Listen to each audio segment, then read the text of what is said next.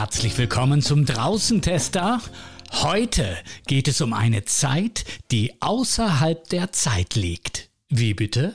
Ja, richtig gehört. Eine Zeit außerhalb der Zeit. Gewissermaßen eine zeitlose Zeit. Man nennt sie auch geschenkte Zeit oder Auszeit oder die toten Tage. Ich spreche von den sogenannten Rauhnächten, einem ganz besonderen europäischen Brauchtum. Rauhnächte, das sind die zwölf Tage oder besser gesagt zwölf Nächte zwischen dem 24. Dezember und 6. Januar oder anders gesagt zwischen Heiligabend und dem Dreikönigstag. Die Rauhnächte sind eine kalendarische Lücke zwischen Sonne und Mond. Die Mondphasen dauern ja 28 Tage pro Monat, während die Sonne an 30 oder 31 Tagen im Monat scheint. Die Rauhnächte sind also eine Auszeit und eine Zeitenwende. Sie lassen das Rad der Zeit in diesen dunklen Tagen und Nächten stillstehen. Es ranken sich viele Mythen um diese wohl dunkelste Jahreszeit, aber fest steht, dass die Menschen seit Urzeiten die Rauhnächte zur inneren Einkehr und zur Ruhe genutzt haben, mit Räucherritualen und vielen, vielen langen Geschichten, die sie einander erzählten. Denn das Alte, das Vergangene, Böse und Schlechte, das sollte die Menschen zum Jahreswechsel verlassen und Platz für das Neue, Gute schaffen. Glück hinein, Unglück hinaus, wie es ein altes Sprichwort auf den Punkt bringt. Eines der schönsten Bücher über die Geschichte und Rituale der Rauhnächte hat der österreichische Schriftsteller Christoph Frühwirt geschrieben. Das Buch ist im Servus Verlag erschienen und heißt Nächte zwischen der Zeit. Rauhnachtgeschichten und Räucherrituale. Mit Christoph Frühwirt habe ich das folgende Gespräch am 20. Dezember aufgenommen. Einen Tag also vor der Wintersonnenwende. Also, wenn das kein gutes Omen ist. Christoph Frühwirt, ich erreiche Sie gerade in Wien. Wie bereiten Sie sich denn auf die Weihnachtszeit vor? Wie begehen Sie die Rauhnächte? Ähm, also zum einen meine persönliche Vorgeschichte. Ich habe mich immer, also mein, mein halbes Berufsleben äh, im Dezember immer ausgeklingt. Also so hat es also bei mir begonnen, bei mir war es tatsächlich immer die Startezeit. Was die, bei diesem Buch äh, mir geholfen hat, war ein Schicksal, das uns alle erreicht hat. Ich habe dieses Buch begonnen am 13. März 2020 zu schreiben, also zu, zu recherchieren. Und da war es sehr ruhig wie Sie wissen. also in Österreich zumindest hat da äh, die, äh, die, die, die erste, der erste Lockdown begonnen und das war der Sache an und für sich dienlich. Zum einen, also es war tatsächlich so ruhig wie noch nie und zum anderen hat es dann, die Kehrseite der Medaille hat die direkte Recherchearbeit vor Ort verunmöglicht. Aber das ist eine andere Sache. Und nun ist es ein Jahr später und es ist vermutlich wieder so ruhig, denn wir sind immer noch oder schon wieder im Lockdown. Wir gehen von Lockdown zu Lockdown. Äh, insofern haben wir diese besungene und äh, ja nicht mehr existente Zeit bis, bis äh, äh März 2020 der Staatenzeit äh, auch, auch, auch realitär. Also das heißt, es ist fürchterlich, aber auf der anderen Seite ist es vielleicht auch eine Möglichkeit des Innehaltens und des Loslassens die uns da gegeben ist. Das Spannende an unserem Gespräch ist unter anderem, dass wir es am 20. Dezember aufzeichnen, also einen Tag vor der Wintersonnenwende, kurz vor Weihnachten, kurz vor dem offiziellen Beginn der Rauhnächte. Ja, wie bereiten Sie sich darauf vor? Sind Sie schon in leichter Vorstimmung? Ja, auch da gibt es eine persönliche Vorgeschichte. Ich habe ein, ein Stück einmal geschrieben über einen Metzger, denke ich, wird man in der Schweiz sagen, ist ein Fleischhauer. Und äh, die, der, der, Kern dieser Geschichte, das hat sich gedreht um einen Sautanz. Äh, ich weiß nicht, wie weit man diesen Begriff in der Schweiz kennt.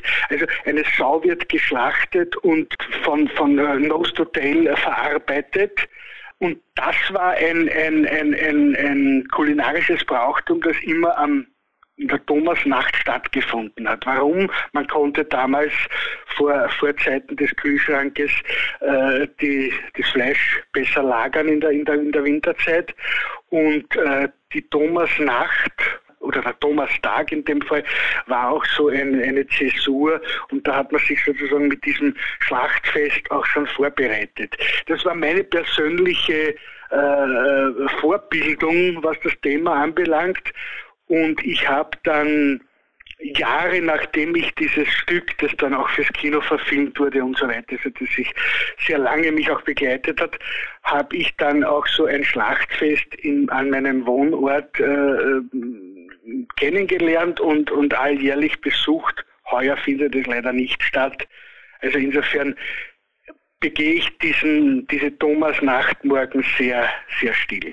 Sie schreiben über dieses Schlachtfest, über diese Tradition auch in Ihrem Buch, genauso wie Sie auch andere Traditionen hervorholen und darüber berichten. Sind Sie selbst aufgewachsen inmitten dieser Geschichten oder mussten Sie die erst von extern quasi heranholen in der Recherche?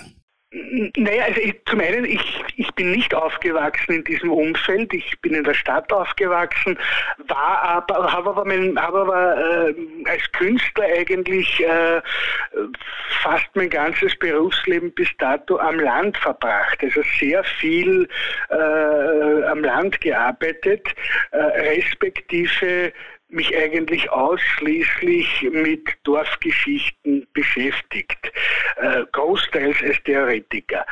Und äh, Insofern, also mit der Mystik habe ich es überhaupt nicht, mit der Esoterik habe ich auch nichts am Hut. Ich habe da eigentlich eher einen sehr bodenständigen Zugang zu diesen ganzen Geschichten und sie waren mir grosso modo bekannt. Äh, und auch da, das sind ja oft die interessanteren Geschichten hinter einem Buch zur Entstehung des Buches. Ich habe äh, zu den zwölf Rauhnächten oder in, die, in dieser Zeit äh, angesiedelt einen Thriller, ein Drehbuch für einen Kinothriller geschrieben, wurde nicht verfilmt, aber das Thema war für mich daher präsent und dann ist diese, die Anfrage gekommen, vom, äh, von meinem Verleger, äh, ob ich nicht ein Raumacht-Buch schreiben möchte.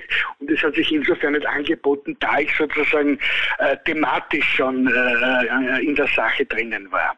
Dieses Buch heißt Nächte zwischen der Zeit, Rauhnachtgeschichten und Räucherrituale und ich sag das einfach mal ganz frei weg. Ich habe es nun äh, gelesen und muss schon fast enthusiastisch Ihnen danken für dieses Buch, weil Sie eine Tür geöffnet haben, durch die man gerne hindurchging, die Erinnerungen an die Kindheit, an die Vorweihnachtszeit, an die Freude, an den stillen Tagen ähm, geweckt hat. Das scheint etwas Urmenschliches zu sein, zumindest in unserer Kultur, in unseren Breitengraden. Äh, ja, also ich muss dazu sagen, also zum einen einmal danke für das, für das Lob und äh, man macht äh, oft Sachen, Aufträge, die macht man halt. Da war es bei mir so vom ersten Moment an, dass es wirklich ein Bedürfnis war, weil, und die habe ich auch als persönliche Erlebnisse geschildert, weil ich einfach auch sehr schöne Erinnerungen habe an die, an die Vorweihnachtszeit. Und wie gesagt, dass diese Vorweihnachtszeit auch wirklich zelebriere als Erwachsener. Und äh, das, äh, das, das, das ist etwas, äh, ich glaube, wenn man, wenn man sehenden Auges und, und als, als, als Sinnesmensch durchs Leben geht, dann bewirkt das etwas in einem. Mir ist es so gegangen immer, dass ich da so diese einen Räucherumgang, den habe ich jetzt nicht beschrieben, bei einem, bei einem Urgroßonkel am Land, äh, weil Weihnachten waren immer am Land, also waren bei den Großeltern auch, dass ich das, dass ich das sozusagen in mir trage, äh, weil es einfach, aber, aber als, als, als Sinneseindruck. Die Rauhnächte eignen sich auch hervorragend für, für den bewussten Umgang mit der Sprache aus meiner Sicht. Wenn es zum Beispiel heißt, auch in Ihrem Buch, die zwölf Rauhnächte gelten als geschenkte Zeit, als Auszeit oder man spricht auch von der Zeit oder den Nächten zwischen der Zeit. Das sind ja fantastische Sprachbilder. Naja, für einen Schriftsteller sind ja immer die Bruchstellen interessant. Das, Und äh, dieses Buch handelt von einer einzigen Bruchstelle, nämlich von dieser kalendarischen Lücke zwischen Sonne und Mondkalender. Äh, und äh, so gesehen äh, ist es natürlich äh, eine fast aufgelegte Sache, äh, die sich auch dann anbietet für eine ähm, balancierte Sprache. Äh, dann ist ja sozusagen diese Zeit war immer jene, in der Erzählgarn gesponnen worden ist da steckt ja schon drinnen, man dürfte nicht spinnen, also man dürfte nicht mehr arbeiten, die Arbeit ruhte in der Zeit, also es war quasi der Urlaub der Bauern. Auf der anderen Seite wurde erzählt, also es ist um Sprache gegangen. Aber für mich war noch ein, ein, ein, ein anderes wichtiges Element, äh, die ganzen Geschichten, die mir da erzählt worden sind, äh, die handeln ja großteils vom Spielen.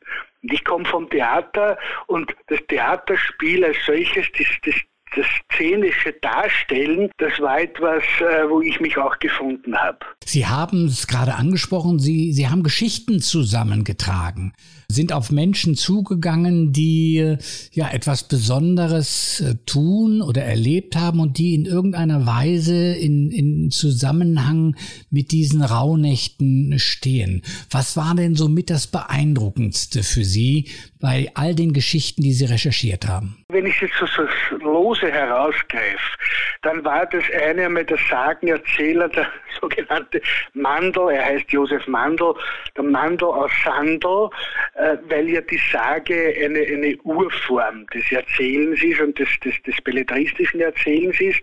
Der zweite war äh, der Helmut Wittmann, also die Sage, die, die richtet sich an die Erwachsenen. Der zweite, der Helmut Wittmann, der sich an die Kinder äh, äh, richtet und Märchen erzählt, Märchen, die im Wald angesiedelt sind meistens. Äh, das, das ist etwas, das mich sozusagen auch in meiner Kindheit geprägt hat und vermutlich zum Schreiben gebracht hat. Und das Dritte, für mich ganz beeindruckende, und ich habe es auch im Original belassen, dass äh, ich habe von Räuchern keine Ahnung und habe mir einen Räucherumgang von der Susanne Türtscher aus Vorarlberg äh, ähm, beschreiben lassen und aus der Notwendigkeit heraus, dass ich nicht vor Ort sein konnte, wegen dieser Pandemie, äh, habe ich sie gebeten, mir das, das äh, zu mailen. Ich habe kein Mail bekommen, sondern einen handgeschriebenen Brief. Und man merkt auch, ich schreibe selbst mit der Hand in der ersten Fassung, man merkt beim Handgeschriebenen einfach dann äh, die Sinnlichkeit der Sprache. Und äh, wie ich da vor ihr diesen handgeschriebenen Brief bekommen habe, habe ich mir gedacht, das passt so zu diesem Thema, das ich da beschreibe. Also die Form und der Inhalt haben sich hier gedeckt und das war für mich äh, eigentlich das, das, das schönste Erlebnis bei dem Buch. Und sie hat mir noch auch diesen wunderbaren Satz geschenkt, im im, im kleinsten ist das Größte verborgen. Ich kann es nicht äh, Vorarlbergisch. Also im kleinsten ist das Größte verborgen. Und das ist auch so die Quintessenz eigentlich dieses Buches. Das Interessante an den Rauhnächten und wie Sie darüber schreiben, ist für mich unter anderem die Tatsache, dass ich immer wieder Dinge neu erinnert habe. Zum Beispiel die Tatsache, dass solange ich zurückdenken kann, eigentlich diese Zeit vor und um Weihnachten bis Neujahr immer eine ganz besondere Magie der Ruhe ausgestrahlt hat, vermutlich auch für viele andere. Vielleicht können Sie einmal kurz erklären für Leute, die überhaupt nichts mit diesem Begriff Rauhnächte anfangen können. Was steckt dahinter? Was ist eigentlich die Tradition und was haben die Menschen damit im Sinn gehabt? Naja, also man kann das aufteilen. Also das heißt, der Begriff, es gibt zwei, zwei Deutungen. Das, das, das Rau steht für das Räuchern, also das Reinigen der Atmosphäre. Da wurde tagsüber zum Schutz vor Unheil geräuchert und abends hat man halt durch den Rauch in die Zukunft geschaut. Und das Raue meint aber auch das Haarige, also Ruach im, im Mittelhochdeutschen. Äh, das sind also diese äh, mit Fell bekleideten Gesellen der wilden Jagd, die Berchten, die man ja im gesamten alpenländischen Bereich kennt. Äh, die, die sozusagen das, das, das Bild zu, dieser, zu diesem äh, Begriff. Äh, Und die Nacht, deswegen haben wir es als die Nächte zwischen der Zeit, die Nacht steht für die Jahresnacht. Und da ist ja in dieser Zeit faktisch den ganzen Tag über dunkel war, hat man halt den gesamten 24 Stunden Tag und Nacht als, als, als, als Nacht, als gesamte Nacht bezeichnet. Daher auch dieser Begriff äh, Rauhnacht. Hat das für Sie mittlerweile, nachdem Sie recherchiert und geschrieben haben darüber, eine neue, eine andere, eine stärkere Bedeutung? Sind die Rauhnächte nun etwas, das in Ihrem Leben vielleicht äh, stärker präsent ist? Naja, es, es hat mich in diesem äh, Innehalten eigentlich bestärkt. Wie das mache ich seit Jahren, aber jetzt äh, vielleicht bewusster. Und das Zweite, äh, aber ich gehe halt an jedes Thema so ran, bei dem vielleicht äh, noch spezieller. Ich bin als Unwissender ans Thema gegangen und habe äh, nach altem Wissen geschürft. Äh, das heißt, es war ein, ein, ein, eine, eine Expedition ins Unbekannte und wenn man so eine Expedition macht, dann bleibt die oft äh, mehr in einem, äh, einem hängen oder beeindruckt in einem mehr, äh, als ich, wenn man auf bekannten Terrain spaziert. Also insofern, ja, es hat auf jeden Fall bei mir etwas bewirkt, dass ich mich, dass ich mich ähm, intensiver äh, mit diesem Brauchtum äh, auseinandersetze. Sie haben äh, geschrieben in dem Buch, dass Sie einen Leitfaden für, für ein entschleunigteres Leben geben wollen. Nun sind wir in einer ganz besonderen Zeit. Ähm, die ist auf der einen Seite entschleunigt insofern als ja nicht mehr viel möglich ist und nicht mehr viel passiert. Und auf der anderen Seite ist die Pandemie eine Zeit, in der die Menschen unter extremen Stress stehen. Ähm, was kann das bedeuten, dieses Konzept der Rauhnacht äh, in dieser heutigen Zeit? Glauben Sie, dass Leute profitieren können in ihrem Leben, vielleicht einen kleinen anderen Schubs, eine andere Richtung geben können? Also davon bin ich überzeugt, ich hätte das Buch auch anders geschrieben. Also das Buch ist sehr rasch entstanden, das heißt, äh, es hat gar nicht viele Möglichkeiten gegeben, da jetzt lange nachzudenken. Die, die Anfrage war Anfang März und ich musste das Buch Ende Mai abgeben. Äh, und da äh, sozusagen dieses übergeordnet, dieses, dieses äh, weltumspannende Schicksal uns ereilt hat, äh, habe ich dieses Buch äh, von Anfang an als Leitfaden angelegt. Und was kann ich mir mitnehmen? Ich, zum einen eben das, was ich schon genannt habe, dieses im, im, im, Rauch die Zukunft sehen. Also das heißt, ganz banal, gehen Sie irgendwann an einen ruhigen Ort, nehmen Sie sich so ein Räucherstäbchen zur, äh, oder ein Räucherstöfchen zur Hand, schauen Sie in den Rauch hinein, das beruhigt. Das ist das eine und unter Umständen sieht man dann auch die Zukunft wieder klarer. Und das andere ist eben man lernt äh, aus diesem, aus dieser Beschreibung äh, der, der, der Geschehnisse äh, die, der, der, der Staatenzeit, also wo wirklich die Natur auch stillgestanden ist oder stillsteht, äh, daraus lernt man, wie man aus diesem Hamsterrad herauskommt und wie man sich sozusagen entschleunigt. Gibt es Reaktionen auf Ihr Buch von Leserinnen und Lesern Nächte zwischen der Zeit? Und wenn ja, wie sehen die aus? Ja, es gibt genau die Reaktion, dass die Leute es tatsächlich als Leitfaden angenommen haben. Weil ich es auch merke, ich frage, also wenn ich jetzt Bekannte treffe, äh, ich habe so einen, ein, ein, ein, kleines Tagebuch äh, in das Buch hinein verpackt und die verwenden das und ich, und das ist das eine, also wo ich sozusagen unmittelbar im Bekanntenkreis das Feedback habe, es wird tatsächlich auch praktisch verwendet. Und das zweite ist, ich habe vom Verlag gehört, dass die merken, also das Buch verkauft sich gut und es dürfte tatsächlich so sein, dass Leute es sich heuer zum zweiten Mal gekauft haben, um wieder es als auch, auch, auch als Tagebuch zu verwenden. Also das sind so Reaktionen, die wir, die wir mitbekommen haben. Sie haben äh, eingangs gesagt, äh, dass Sie mit Esoterik und, und Mystik jetzt nicht allzu viel am Hut haben. Nun äh, ist die heutige Zeit eine, in der gerade diese Themen scheinbar immer mehr Menschen vereinnahmen. Wie stehen Sie dem gegenüber? Sehr skeptisch. Das pumpt, das merke ich.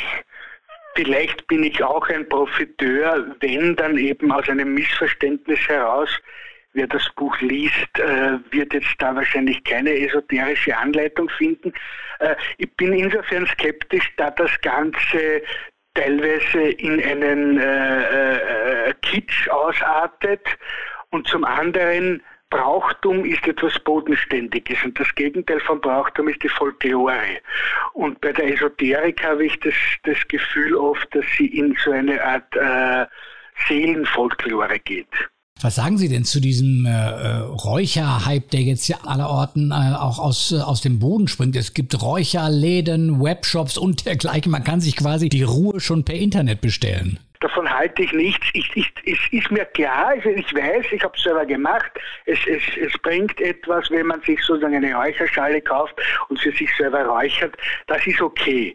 Alles, was darüber hinausgeht, nämlich das Bremborium drumherum, äh, ist, äh, ist, ist, ist, ist Kommerz, äh, der eigentlich abzulehnen ist.